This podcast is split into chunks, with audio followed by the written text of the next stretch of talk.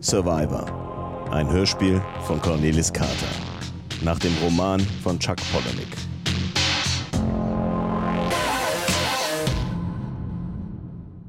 Flight Level 100. Ich hatte recht mit diesem Verrückten. Mit wem? Mit diesem Freak. Trevor's Lover. Der braucht wirklich Hilfe. Ich habe mich mit ihm getroffen, so wie du's wolltest. Und plötzlich tauchte einer von diesen Kulttypen auf. Die müssen Brüder sein. Vielleicht täuschte du dich damit. Die waren doch verrückt und dumm. Sind fast alle tot, stand in der Zeitung. Alles, woran die geglaubt haben, hat sich als falsch herausgestellt. Der Typ wollte von ihm wissen, ob sie nicht verwandt sind. Und er hat Nein gesagt. Dabei hat er ihn erkannt. Er hat sogar seinen Namen gesagt. Das ist traurig. Warum? Weil die Lüge so offensichtlich war. Er versucht mir einen glücklichen Menschen vorzuspielen. Das war so kläglich, dass ich ihm meine Telefonnummer gegeben habe. Der Typ sitzt echt in der Scheiße. Und ich glaube, da kommt noch viel mehr auf ihn zu. Was denn? Keine Ahnung. Katastrophen. Massenmord. Jetzt, wo ich mich mit diesem Freak getroffen habe, musst du machen, was ich will. Ich muss los zur Arbeit. Wir sprechen uns wieder. Ja? Hi, ich bin Produzent der Dawn Williams Show.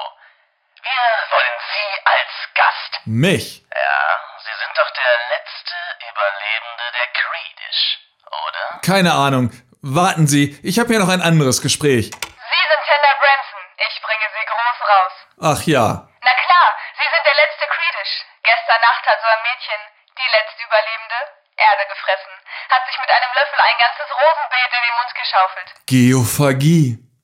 Eine beliebte Art des Selbstmordes in Die davor hat Afrika. ihren Kopf in den Ofen gesteckt und der letzte Kerl hat sich die Kehle aufgeschlitzt. Sie sind der Letzte.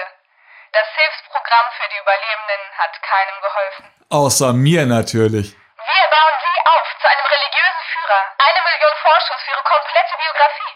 Eine Exklusivstory im People Magazine. Ihre eigene Modekreation. Parfum.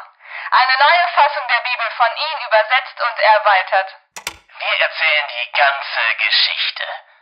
Angefangen bei dem Sheriff, der die Vorwürfe wegen Kindesmissbrauchs aufklären sollte. Die Familien mit mehr als einem Dutzend Kinder, allesamt nicht gemeldet. Polizei und FBI, die die Kirchenmitglieder zählen sollten.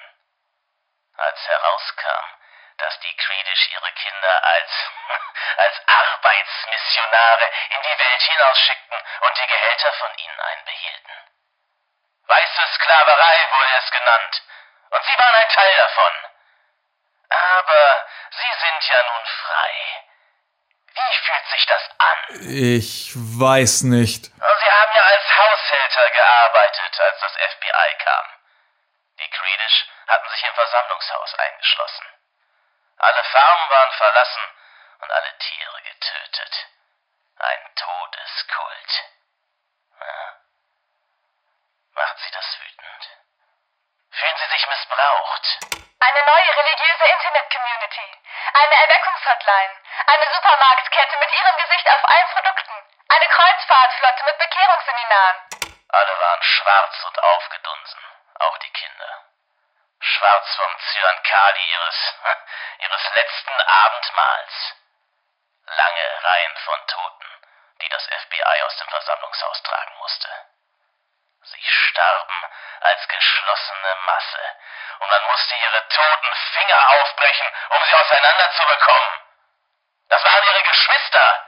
Sie müssen voller Wut, Hass und Trauer sein. Das sollen die Leute von ihnen hören und von ihnen lernen. Ich glaube nicht. Wir haben für alles schon fertige Pläne liegen. Sie müssen nur Ja sagen. Sie haben doch sowieso gerade nichts anderes vor, oder? Wir geben Ihrem Leben endlich einen Sinn. Ach so, nur unter uns. Sie haben doch wohl nicht vor, sich auch davon zu machen. Mich umbringen? Nein, danke. Wir wollen doch nichts überstürzen.